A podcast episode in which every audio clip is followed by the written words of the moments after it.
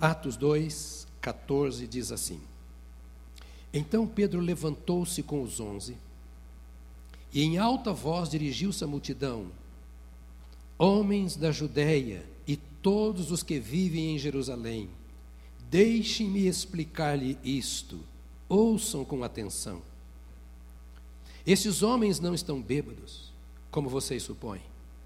Ainda são nove horas da manhã. Pelo contrário, isto é o que foi predito pelo profeta Joel. Nos últimos dias, diz Deus, derramarei do meu espírito sobre todos os povos. Os seus filhos e as suas filhas profetizarão. Os jovens terão visões e os velhos terão sonhos. Sobre os meus servos e as minhas servas derramarei do meu espírito naqueles dias e eles profetizarão. Mostrarei maravilhas em cima no céu e sinais embaixo, na terra, sangue, fogo e nuvens de fumaça. O sol se tornará em trevas e a lua em sangue, antes que venha o grande e glorioso dia do Senhor. E todo aquele, ouça, todo aquele, você inclusive, todo aquele que invocar o nome do Senhor será salvo. Oh, israelitas, ouçam as palavras. Jesus de Nazaré foi aprovado por Deus diante de vocês por meio de milagres, maravilhas e sinais que Deus fez entre vocês por intermédio dele, como vocês mesmos sabem. Este homem lhes foi entregue por propósito determinado e pré-conhecimento de Deus e vocês, com a ajuda de homens perversos, o mataram pregando-o na cruz.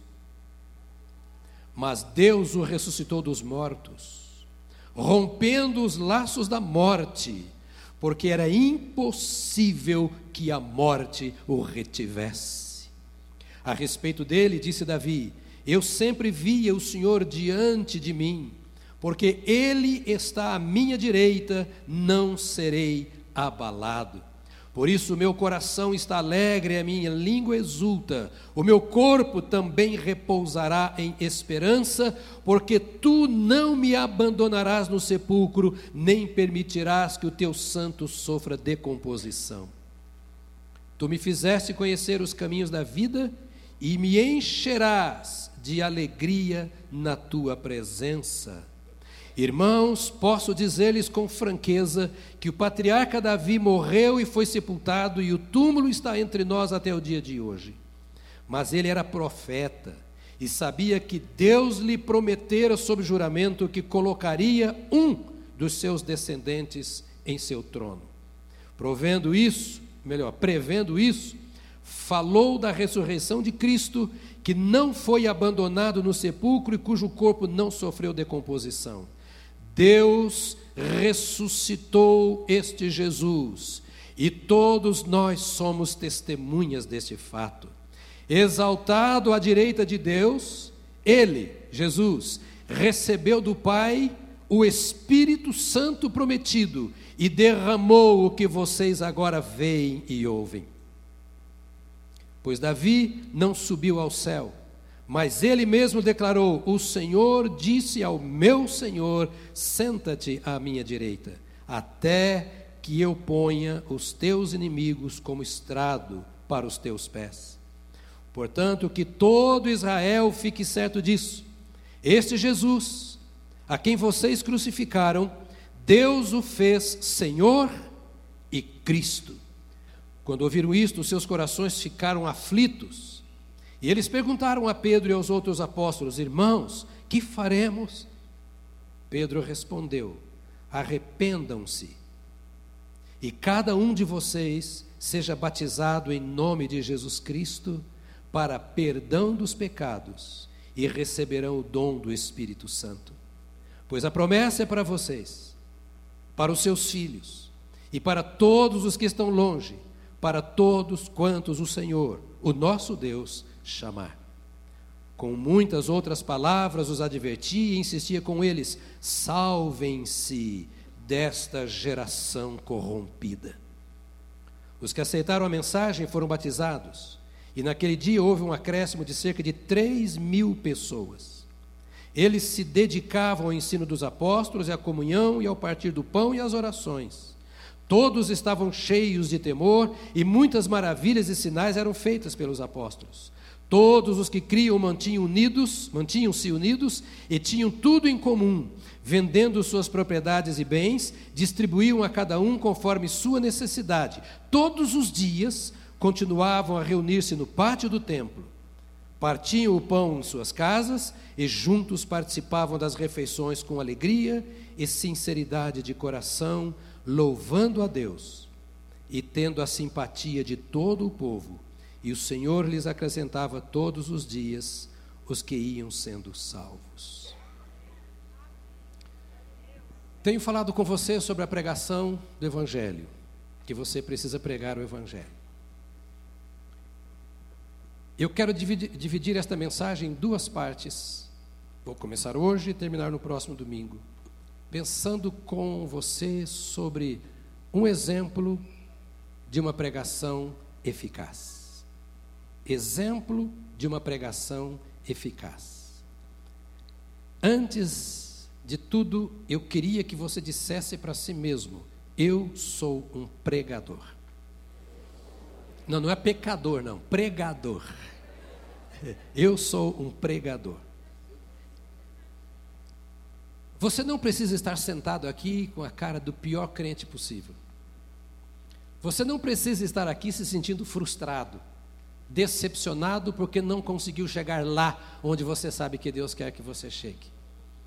Você não precisa estar sentado aqui pensando em desistir de uma caminhada em Cristo na qual você entrou porque ouviu o chamado do Senhor. Você não precisa pensar que o outro é melhor pregador do que você, ou que você não sabe pregar, ou que Deus não vai te usar na pregação. O que você precisa pensar nesta manhã, como filho de Deus, filha de Deus e seguidor de Jesus Cristo, é que você é um pregador, que você é uma pregadora do Evangelho. Dez irmãos disseram meio amém, então eu acho que uns cinco vão pregar o Evangelho aqui. Jesus havia anunciado para os seus apóstolos, discípulos mais próximos, o plano eterno de Deus para a redenção do homem. Ele tinha ensinado aos apóstolos que ele, Jesus, veio e ensinava o que eles estavam ouvindo, pregava o que eles estavam ouvindo e fazia os sinais e prodígios que eles viam, apenas para dizer ao ser humano que existe esperança e que Deus tem um plano para cada pessoa. O chamado dos apóstolos era para que eles anunciassem o evangelho da redenção, o evangelho da salvação. Esse evangelho sobre o qual eu venho falando desde o dia 31 de dezembro. Aqueles homens sabiam que eles não teriam outra coisa a fazer a não ser pregar o evangelho. E pelo evangelho operar os sinais que o Senhor havia dito que faria através deles. Nenhum deles foi chamado para frequentar um templo. Nenhum deles foi chamado para ser batista ou ovelha do Jonas e demais pastores. Todos eles foram chamados para seguir a Jesus no caminho, olhando para Jesus, o autor e consumador da fé, e repetir o modelo daquilo que eles tinham visto e ouvido em Jesus, a fim de que, por meio desse procedimento, as pessoas que os vissem e ouvissem viessem ao conhecimento de Cristo e a salvação. Mas agora, estamos pensando no que narra Lucas, no livro de Atos. Lucas escreveu dois livros na Bíblia: o Evangelho de Lucas e o livro de Atos. Os escritos de Lucas cobrem um período de 58 anos, desde o nascimento de Jesus até a prisão de Paulo. Desses 58 anos, você tira aquele período dos 13 aos 30, que não fala sobre Jesus, e ele então vem narrando a vida de Jesus e o ministério dos apóstolos. Atos dos Apóstolos não é uma mera história, embora seja história. É a leitura que o Espírito Santo leva Lucas a fazer, do significado e da eficiência da vinda, morte e ressurreição de Jesus Cristo. E como isso se desenvolveu na vida da igreja por meio dos apóstolos. Ou seja, aqui está uma fotografia do prometido, do Cristo, até aquilo que a igreja primitiva estava fazendo. E Lucas termina onde nós havíamos parado, de Jesus tendo um encontro com seus discípulos. E não era um encontro qualquer, porque foi numa hora, como dissemos, muito difícil, era um momento crucial. Você já viveu um momento crucial na sua vida? Em que você dizia assim: eu não posso errar aqui nessa decisão. Se eu errar nessa decisão, eu vou estragar a minha vida. O casamento, por exemplo. Não posso errar nessa decisão. Os discípulos estavam ali nesse momento, porque o coração estava batido, porque não conseguiam compreender a morte de Jesus, embora estivessem tendo encontro com ele após a ressurreição. E certamente havia perguntas na cabeça deles que há na minha e na sua. Eles perguntavam assim, por exemplo, como é que a gente vai dar continuidade a essa obra sem a presença de Jesus? Como é que ele fez isso conosco? Nos deu a responsabilidade, entrega o campo em nossas mãos e nós vamos ter que fazer esse trabalho. E o Pedro olhava para si, será que ele não sabe o que eu fiz? Ele não vê a fraqueza do Tomé, ele não vê o mal do que aconteceu, que o Judas fez e agora como isso provocou. Onde, onde, onde nós vamos viver? Como homem que sou, e você também, e me colocando, ou nos colocando no lugar deles, eu não tenho dúvida de que na cabeça deles estava assim: foi muito bom andar com Jesus, minha vida foi transformada. Eu vi o que ele fez e ele me usou para fazer na vida de outros. Mas eu acho que é hora de parar. Talvez você esteja assim. Você via tanto tempo, foi bom enquanto durou, valeu a experiência, mas não estou conseguindo continuar. Alguma coisa me trava, o medo, a insegurança, ou, não, alguma coisa me trava para essa hora de crise é que Jesus chega. Para aquela hora de incertezas, para aquela hora em que eles precisavam de uma direção clara, segura, firme, é que Jesus aparece. Ele não é o salvador dos bonzinhos, o mestre dos inteligentes, não ele é o Deus conosco, sempre presente, inclusive na hora da tribulação. E a Bíblia diz que ele chega para esses homens para ter com eles a última conversa. E a última conversa é complicada. O coração do jeito que estava, com medo, talvez um pouco frio, e o Senhor chega e diz para eles mais ou menos assim: Não tirem as mãos do arado. Não tirem as mãos do arado. Eu vim para cumprir uma missão, chamei vocês para esta minha missão, designei vocês para essa tarefa, vocês sabem disso. O coração de vocês está vacilando, mas eu quero dizer: fiquem firmes. Continuem o trabalho. Verso 49 ele diz: lhes disse: está escrito que o Cristo haveria de sofrer e ressuscitar dos mortos no terceiro dia, e que em seu nome seria pregado arrependimento para perdão dos pecados a todas as nações, começando por Jerusalém. Para aquele momento de indecisão, Jesus chama esses discípulos para a mais simples realidade que eles tinham em suas mãos. Está escrito. Repita isso. Está escrito. Diga para o irmão ou para a mãe do seu lado: está escrito. Está escrito. Então o Senhor está dizendo o seguinte: o seu compromisso não é com o seu sentimento, o seu compromisso não é com as suas razões, o seu compromisso não é com as circunstâncias, o seu compromisso não é se você sabe ou se você não sabe, se você quer ou se você não quer. O seu compromisso é com tudo que está escrito. E está escrito que o Cristo deveria padecer e depois morrer, e depois ele ressuscitaria ao terceiro dia, está claro, ao terceiro, não é no primeiro, nem no quarto, nem no segundo, no terceiro dia o Cristo seria ressuscitado. Vocês não viram isso em mim? Acompanharam, viram as obras, meu sofrimento, minha morte. Estou aqui como prova da minha ressurreição. E vocês sabem que isso aconteceu no terceiro dia. Há alguma dúvida? Vocês precisam se firmar no que está escrito. E está escrito que isso aconteceria com o Cristo. Aconteceu com mais alguém?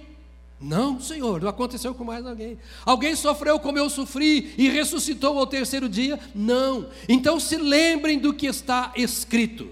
Eu não tenho que me lembrar se eu tenho força ou não tenho força, se alguém falou mal de mim ou bem de mim, se alguém gostou do que eu falei ou não gostou. Eu tenho que me lembrar do que o Senhor escreveu, do que o Senhor narrou na Sua palavra, que a verdade, que Ele é o Cristo e tem autoridade para dizer: não tire as mãos do arado. Você pode dizer para o irmão juntinho de você isso? Vai. Não tire as mãos do arado. Não tire as mãos do arado. Agora você sabe quando eu vou deixar ou parar de pregar isso? Quando todos vocês estiverem com a mão no arado. Porque a igreja não é lugar de diversão, nem de ouvir discursos, de elogiar ou criticar discursos.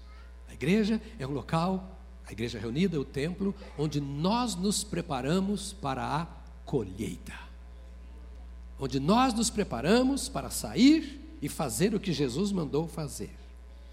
Você está me ouvindo desde 31 de dezembro, já começou a fazer.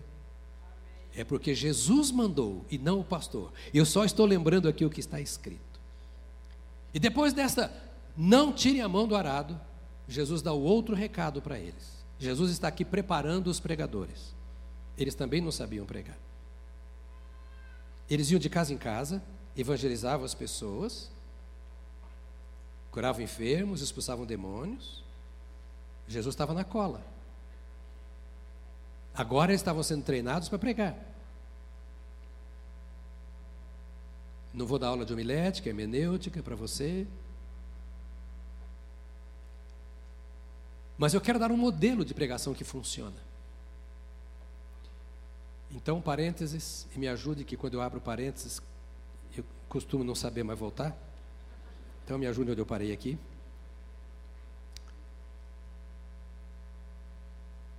Para que nós possamos chegar onde nós queremos, você precisa estar aqui aos domingos. Para nós termos continuidade. Porque um aluno que mata a aula não chega a lugar nenhum.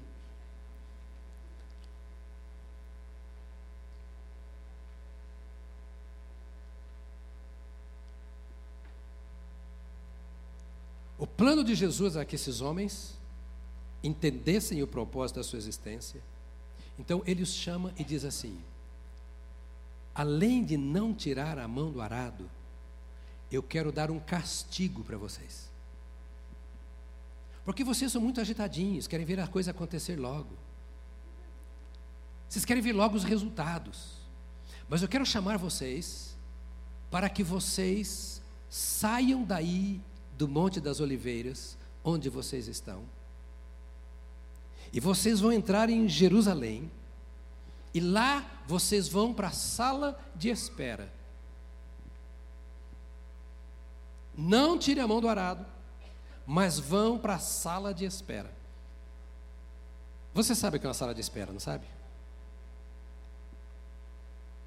Não é cansativo ficar na sala de espera não fazendo nada esperando ser atendido? Alguém de vocês ama a sala de espera? Quando você vai para uma consulta, tem seis na sua frente. E você sabe que depois da terceira pessoa está tudo mais atrasado que você imagina. Que o primeiro toma um tempinho, o segundo toma um tempinho, o terceiro toma um tempão. Então você fala: que hora que vão me chamar? Que hora que eu vou ser atendido? Jesus disse para eles assim: fiquem em Jerusalém e não saiam de lá até que do alto vocês sejam revestidos de poder. Vão para a sala de espera. Eu lhes envio a promessa de meu Pai. Mas fiquem na cidade até serem revestidos de poder. A sala de espera é o lugar de oração. A sala de espera é o lugar onde você para para esperar a coisa acontecer. Jesus estava dizendo para eles: tudo o que eu quero fazer através de você, eu vou fazer, mas só depois que você tiver tempo para orar.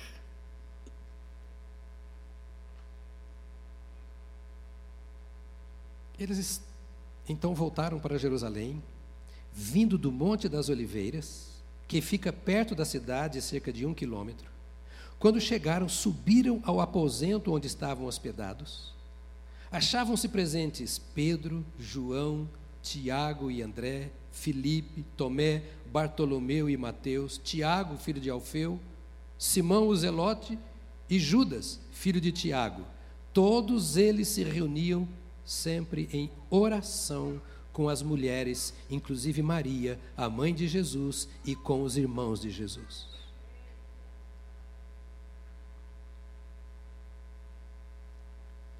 Vão para Jerusalém e ficam lá apenas orando.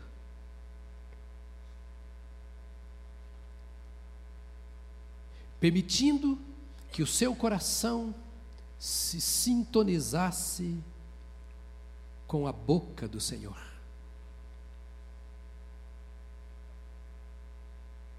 Era preciso parar. Eles estavam a ponto de desistir. O momento era crítico. A perseguição seria maior. Eles já sentiam. Eles sabiam que tinham o compromisso de pregar. A aflição por querer fazer a vontade de Deus e não saber se conseguia, exigia que eles parassem para orar.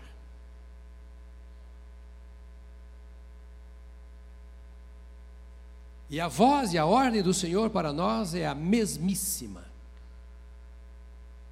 Não tire a mão do arado, não desista, continue o trabalho mas você quer fazer do jeito que eu estou mandando, pare na sala de espera. Põe o seu coração aos pés do Senhor. Quer ganhar a família para Jesus? O casamento está complicado. O ambiente de trabalho está pesado e impedindo você de viver a vida que você quer viver. A sala de aula, na escola, na universidade, está procurando corromper a sua mente, a sua fé, desviar você do caminho, tirar você da proposta de Jesus para a sua vida. Fique na sala de espera. É o lugar da paciência, é o lugar de apenas ser, sentir-se a si mesmo, desopilar-se, esvaziar-se de si mesmo e é o lugar onde se abre a boca para falar com o único que pode ver o coração e está presente na sala de espera. Não estaremos aptos para ouvir a voz de Deus se continuarmos na correria que nós temos tido não conseguiremos ser o instrumento que Deus deseja que sejamos e que nosso coração também deseja, se nós não pararmos nessa sala de espera para orar. É a oração que sensibiliza o coração para ouvir a Deus. Meu irmão, minha irmã, durante o dia inteiro, todos os dias da semana e da nossa vida, temos mil sons entrando pelos nossos ouvidos. Da rua, é da escola, é do trabalho, é da internet, é da televisão, não falta vozes.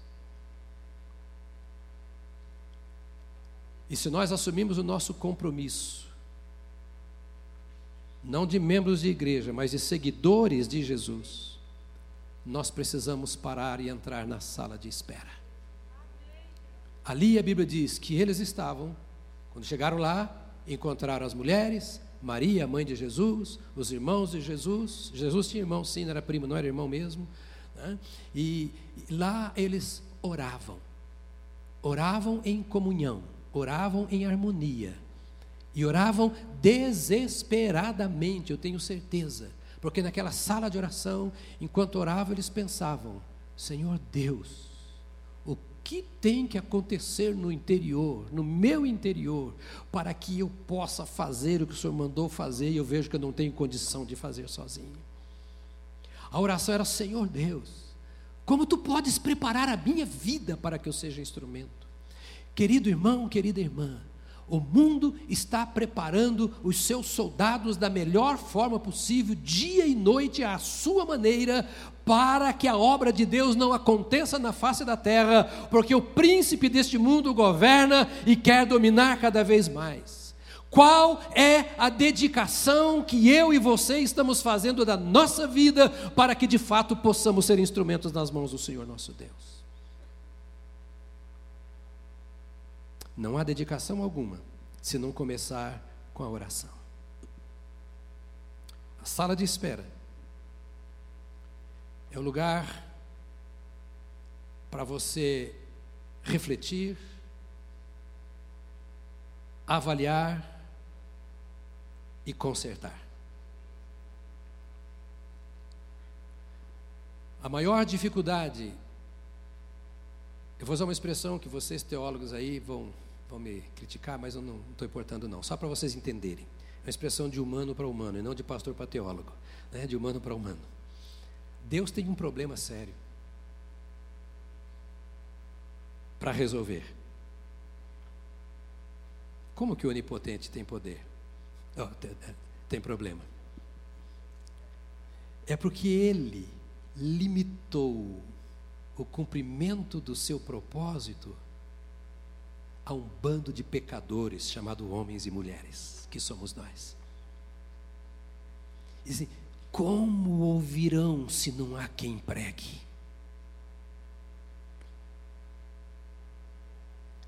Se não ouvirem, não serão salvos. Mas eu me limitei e pus voluntariamente na mão de pecadores resgatados a responsabilidade de fazer o trabalho. E o problema é que os responsáveis pelo trabalho não têm tempo para parar na sala de espera e refletir um pouco sobre a situação.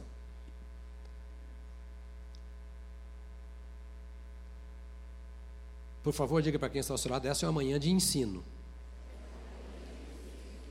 Eu não estou querendo te impressionar, eu estou querendo te pressionar. Te pressionar. Porque eu quero você um crentaço para valer. Envolvido com Jesus e com o Evangelho e com o reino de Deus. Não porque eu queira, mas porque Ele te salvou para isso. É para você cumprir o plano de Deus para a sua vida. E o meu papel é tentar, o quanto possível, despertar você para uma realidade. Você pode sim, porque Ele diz que você pode. Você vai fazer porque Ele quer que você faça, mas você precisa parar, pensar e refletir: que raça sou eu? Que tipo de discípulo de Cristo eu estou sendo? Agora eles estão na sala, aquele bando de irmãos, cerca de 120 pessoas, parados ali, tendo que pensar. A história daqueles anos passando pela sua mente. E eles dizendo uns para os outros: Nós precisamos avaliar a caminhada. O que está acontecendo conosco? Por que estamos com medo? Porque nos sentimos fracos? Por que queremos desistir da missão? Porque nos sentimos assim. Onde está o erro? Nós precisamos parar para avaliar a nossa vida. E aí é o problema, a maioria das pessoas eles querem ser abençoados para poder contar a bênção. Ser abençoado é simples, Deus abençoa a todos. Você é um abençoado do Senhor do jeito que você estiver. E se você estiver atolado no pecado, atolado até a tampa no pecado, você está sendo abençoado por Deus. Porque você poderia ter morrido e ido para o inferno no pecado em que você está. Mas Deus está cuidando de você. Se você está cumprindo a missão que o Senhor colocou em suas mãos, você é um abençoado. Se não está cumprindo, você é abençoado. Deus não faz acepção de pessoas. Enquanto você estiver vivo, Deus vai te abençoar nessa vida. Nós não fazemos trocas para sermos abençoados. O que nós queremos é nos comprometer com aquilo que tem valor para Deus. E Jesus chamava a atenção dos seus apóstolos para isso. Vocês vão viver para o mundo ou vão viver para Deus? Lá no mundo onde vocês vivem, vão viver para o mundo ou vão viver para Deus? A alma de vocês estará presa ao mundo ou presa a Deus e ao seu propósito? Vocês pertencem aos reinos deste mundo ou ao reino dos céus? Igreja é aquele povo que foi redimido no Calvário e que pertence a Deus por dentro e por fora, para todas as coisas, em todas as épocas, em qualquer circunstância. E é preciso parar para pensar. A obra que Cristo realizou em meu favor e em minha vida está sendo honrada, é refletir, é pensar, é avaliar o que está acontecendo. A salvação que eu recebi de Jesus Cristo está sendo honrada. Ele me salvou para que eu leve outros à salvação. Eu estou fazendo o quê? Eles estavam lá parados e pensando, naqueles anos todos, no que haviam feito, avaliando e fazendo concertos. De repente, Pedro olha e diz assim: Nós estamos feridos pelo que o Judas fez. O Judas não podia ter feito o que fez. Ele recebeu o mesmo chamado que nós recebemos. Andou com Jesus do mesmo jeito que nós andamos. Nós expulsamos demônio e o Judas também. Curamos enfermos em nome de Jesus, o Judas também. Tivemos comunhão com Jesus, o Judas também. E mais, ele foi mais privilegiado, porque ainda Jesus colocou todo o dinheiro nas mãos dele, do Judas. Foi destacado como homem de confiança para cuidar dos bens do Senhor, como você, os bens que ele colocou em suas mãos. E o que o Judas fez? Traiu a Jesus, maculou a nossa igreja dos doze, colocou em xeque a pureza do Evangelho e do relacionamento que nós temos com Cristo. Judas não podia ter feito isso.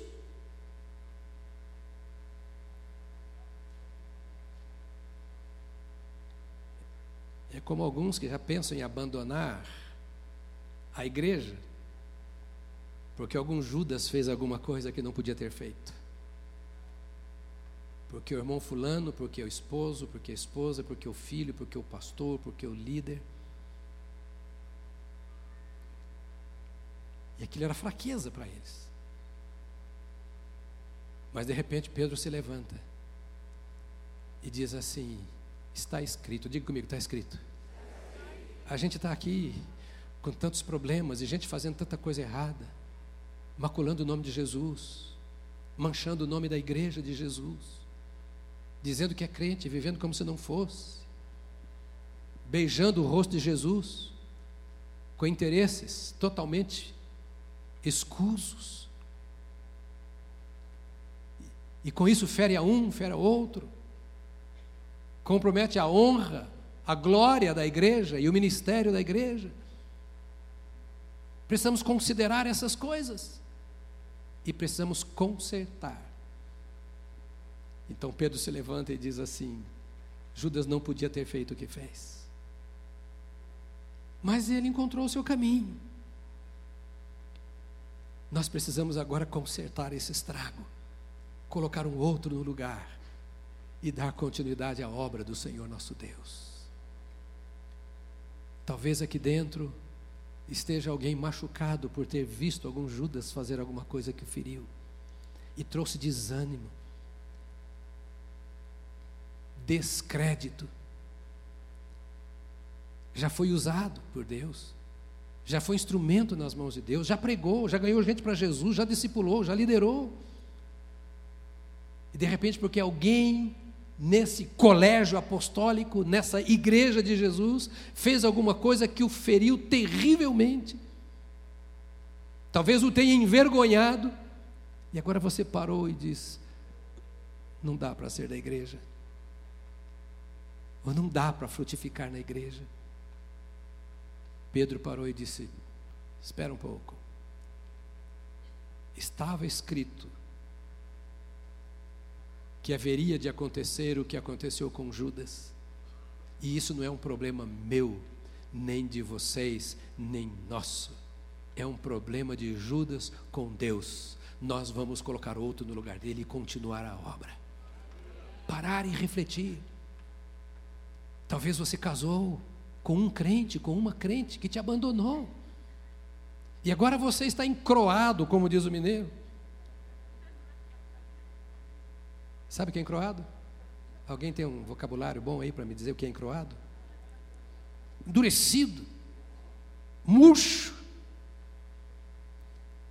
porque alguém te feriu, e você parou de fazer para Deus o que você sabe que deveria fazer, porque você está ferido por um crente. Não foi um crente que te salvou, não é um crente que te lava dos seus pecados, não é um crente que te dá o Espírito Santo, não é uma igreja, uma denominação, um pastor que faz de você um instrumento de Deus, mas é o Espírito de Deus que habita no seu interior.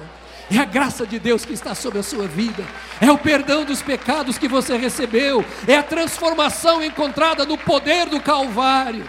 É isso que faz de você um homem ou mulher de Deus. E você não pode abandonar a Jesus Cristo por causa de uma pessoa que abandonou a Jesus. Você não pode seguir a manada. Você é ovelha de Cristo e precisa ouvir a voz do seu pastor.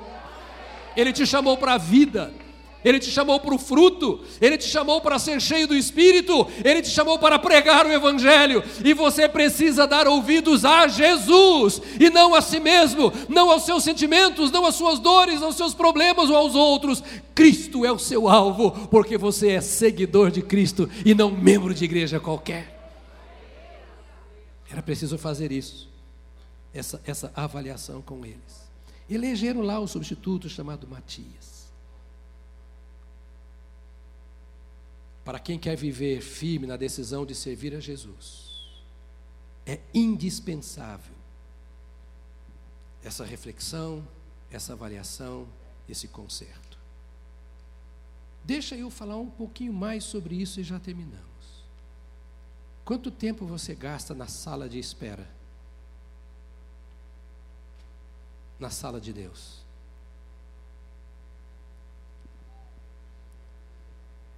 Há alguma decepção no seu coração porque você viu gente passando na sua frente e recebendo o que você ainda não tem? Deus atendeu fulano, mas não atendeu. Eu estava na fila, cheguei primeiro. Ele ou ela se converteu bem depois. E Deus já está usando. E eu não estou pedindo a Deus há tanto tempo e não acontece nada. Até quando eu vou ficar na sala de espera? Ou você não está na sala de espera? Não há melhor, não há melhor lugar para você viver do que na sala de espera. Ali estão os iguais. Eles vieram, encontraram os outros apóstolos, encontraram Maria, mulheres, os irmãos de Jesus. Estavam os iguais, todo mundo esperando, com o coração aberto, porque Jesus havia mandado esperar. E eles não queriam sair sem receber o que Jesus tinha mandado receber. Será que você tem corrido tanto que não tem tempo para a sala de espera? Meu irmão, parece uma conversa antiga essa, e é. Mas a minha preocupação é com o seu relacionamento com Cristo, e o resto é consequência. Porque se você estiver enxertado na videira, vivendo em íntima relação com Ele, os frutos serão naturais no tempo certo. E eu preciso me preocupar se não estou tendo frutos. Porque é natural que a videira saudável produza frutos, e frutos são vidas.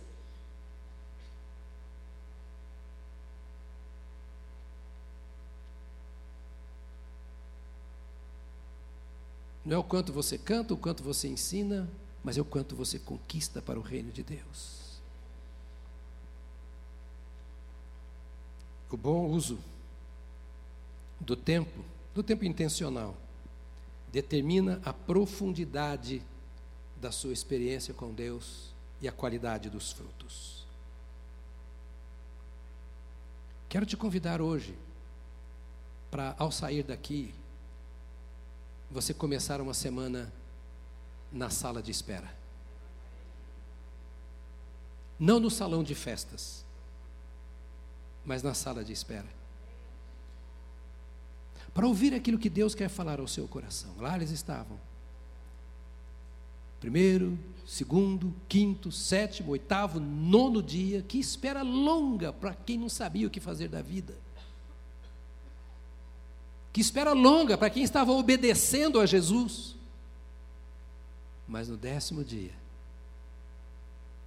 de repente, diz Lucas, de repente, aconteceu um som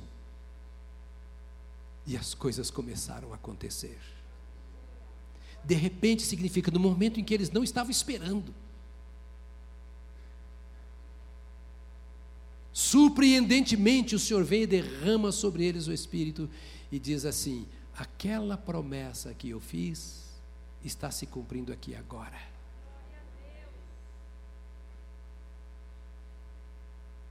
Porque vocês fizeram o que eu mandei, ficaram na sala de espera. Quero pedir a você para se colocar de pé. Nós vamos orar juntos. E eu queria fazer duas perguntas. Primeira delas, como você está em relação à ordem que Jesus te deu? Esta é a primeira pergunta. Como você está? não te toca, não te incomoda ou te atrai esta ordem de Jesus?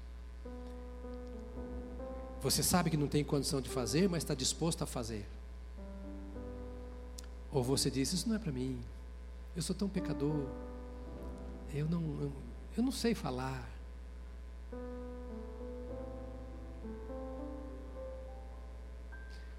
O meu pai será testemunha contra você diante de Deus. Porque ele era um analfabeto, que nasceu na roça, no interior, beberrão, fumante, mundano, vivendo num lar profundamente espírita daquele da pesada, com uma família complicadíssima, e repito, analfabeto, e recebeu a Jesus. E menos de dois anos depois, ele era um evangelista da igreja presbiteriana onde ele se converteu. Depois se desviou virou batista.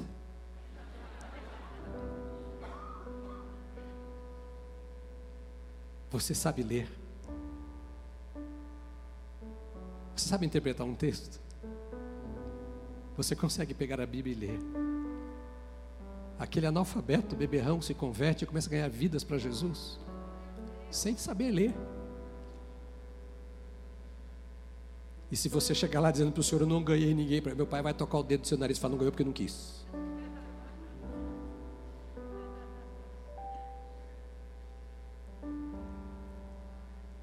Hoje eu queria que você me compreendesse, no sentido de que a única coisa que eu quero é que você faça o que Jesus mandou você fazer. E você vai ver o que os apóstolos viram quando obedeceram ao Senhor Jesus. Faça o que ele mandou e deixe o resto com ele. Faça o que ele mandou e deixe o resto com ele. Ele sabe o que fazer com as sementes que você lançar no campo. Ele sabe o que fazer com os corações que receberem a semente de vida, que estão sedentos, famintos, sequiosos, esperando um derramar de Deus e não sabem como. E você tem estado com Deus constantemente em oração, adoração, na igreja, na cela, dos ministérios, em todo lugar. E você tem a semente, lance a semente, por onde passar. Como diz o escritor de Provérbios, você não sabe qual que vai, vai, vai produzir, então lance toda a semente que você tem. Como está você em relação à ordem que você recebeu de Jesus? A segunda e última pergunta: Como está você em relação à pessoa de Jesus? A questão daqueles apóstolos não era apenas a ordem, era o relacionamento com Jesus. Você tem relacionamento com Cristo ou você tem relacionamento com a religião? Você anda com Jesus ou anda com a ideia dos outros? Você já entregou sua vida a Cristo ou está sendo o Senhor, você mesmo, o Senhor da sua vida?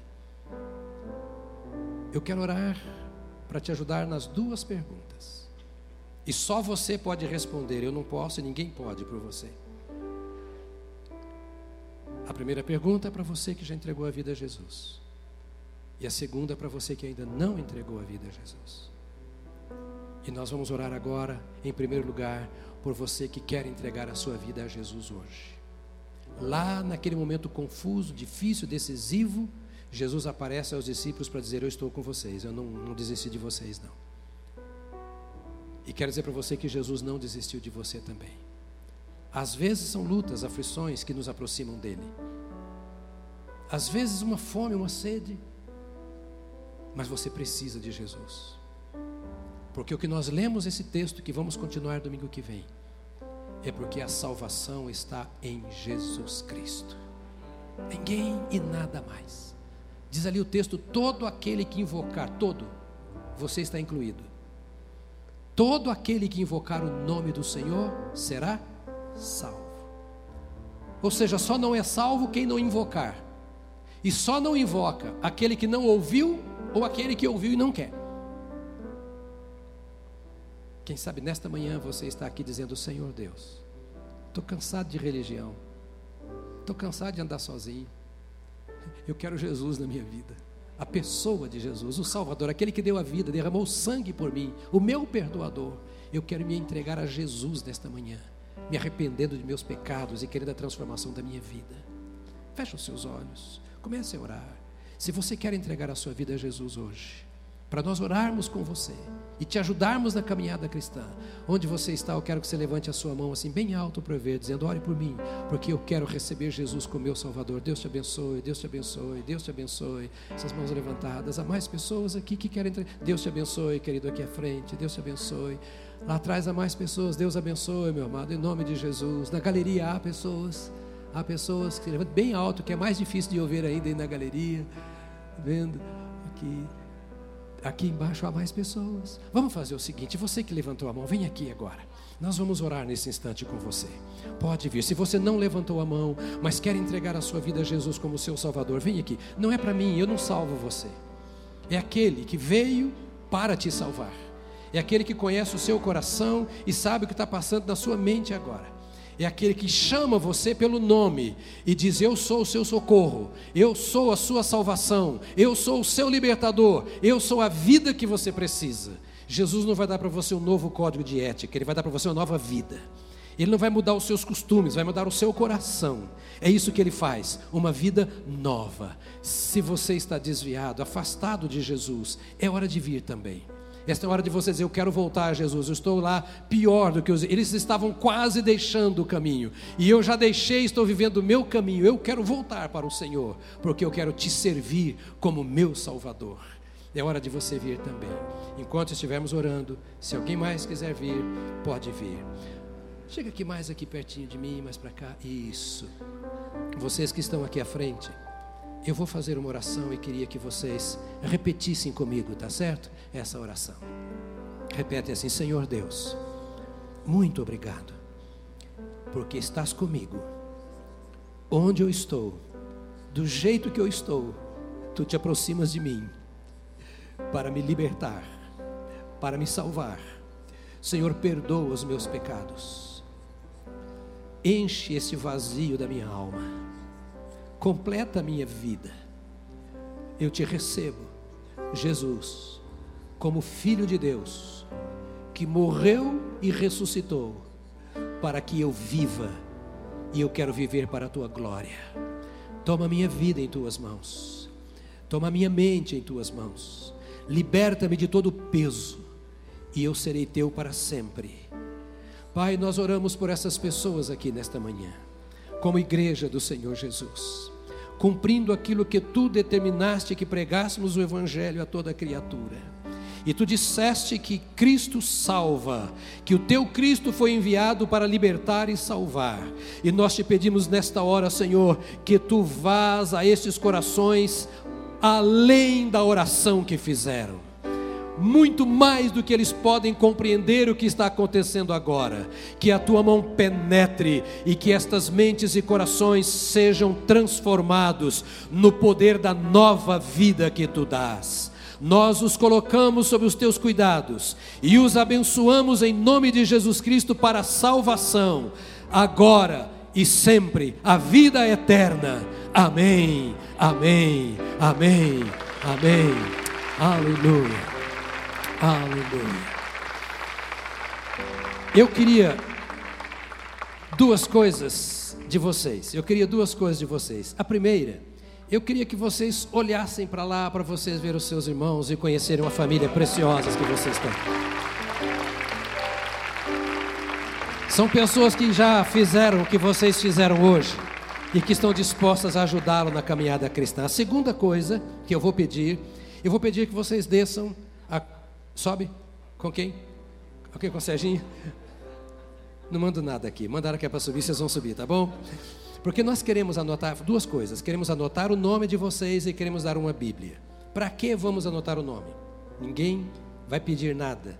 Nós vamos orar por vocês e alguém vai ligar para vocês assim: Nós podemos ser úteis te ajudando em alguma coisa que você precisa? Ninguém vai vender carnê, nem vender salvação para vocês, nem óleo ungido, nem nada. Só vai querer saber se você precisa de ajuda e quer o nosso acompanhamento. Mas você vai ganhar uma Bíblia agora. Por favor, queira subir então, acompanhando o Serginho ali. Joia. Sobe aqui, pastor. Vem cá, Tiago. A última oração. Isso. Pronto, aleluia. Eu queria agora que você ministrasse uma bênção. Porque o pastor Tiago fez 12 anos essa semana. É? E nós queremos abençoar o Tiago. O Tiago é uma bênção. Durante muitos anos foi pastor dos nossos adolescentes. Hoje ele está na casa da família. Ele há algum tempo concluiu o seu curso de psicologia. Então está nos ajudando na equipe de psicólogos da igreja. Com os surdos aqui, é pastor dos surdos. E fazendo mais um aninho de vida. A orar por ele, quero orar por você para que esta semana a palavra de Deus fale fundo ao seu coração. Então, dê a mão ao irmão que está ao seu lado, antes de, você, antes de orarmos pelo Tiago. Diga, diga para este irmão que cuja mão você segura assim: é melhor você obedecer, senão o pastor vai continuar pregando isso que você ouviu. Hoje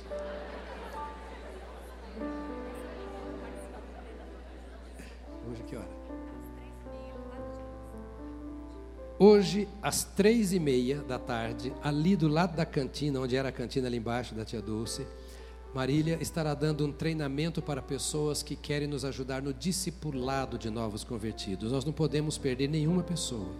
O vir aqui à frente é um sinal de que quer andar com Deus. E cabe a nós ensinar esse caminho com Deus. E eu queria pedir que você que me ouviu hoje, se alguém aqui me ouviu, já se disponha a ajudar. É, a ajudar, preparar essas pessoas no conhecimento da palavra de Deus. Tá bom, querido? Pai, te damos graças pela vida do Tiago. Te damos graças pela ministração do teu servo à vida de tantas pessoas, porque ele é um instrumento em tuas mãos. Senhor, que neste novo ano o Senhor o sustente com alegria, com graça, com poder, para alcançar corações e mentes no poder do Senhor. Senhor, nós o abençoamos como nosso colega e como nosso irmão para um ano de muitos frutos para a tua glória. Oramos pela tua igreja que está de mãos dadas aqui agora. Oramos pelos que nos acompanham na internet. Ó oh, Espírito de Deus, dá vida à semente lançada nesta manhã. Vivifica esta palavra. Encoraja os teus servos e anima como fizeste com os apóstolos naquela hora decisiva. E quando eles entrarem naquele momento a sós, na sua sala de espera, ó Deus, abre os céus sobre os teus filhos, traz um Pentecoste naquele momento, derrama óleo e poder sobre os teus amados, de forma incontida, para que sejam arautos do Senhor a todo momento, onde quer que estejam. Assim sejam abençoados para a tua glória, em nome de Jesus Cristo. Amém, amém, amém.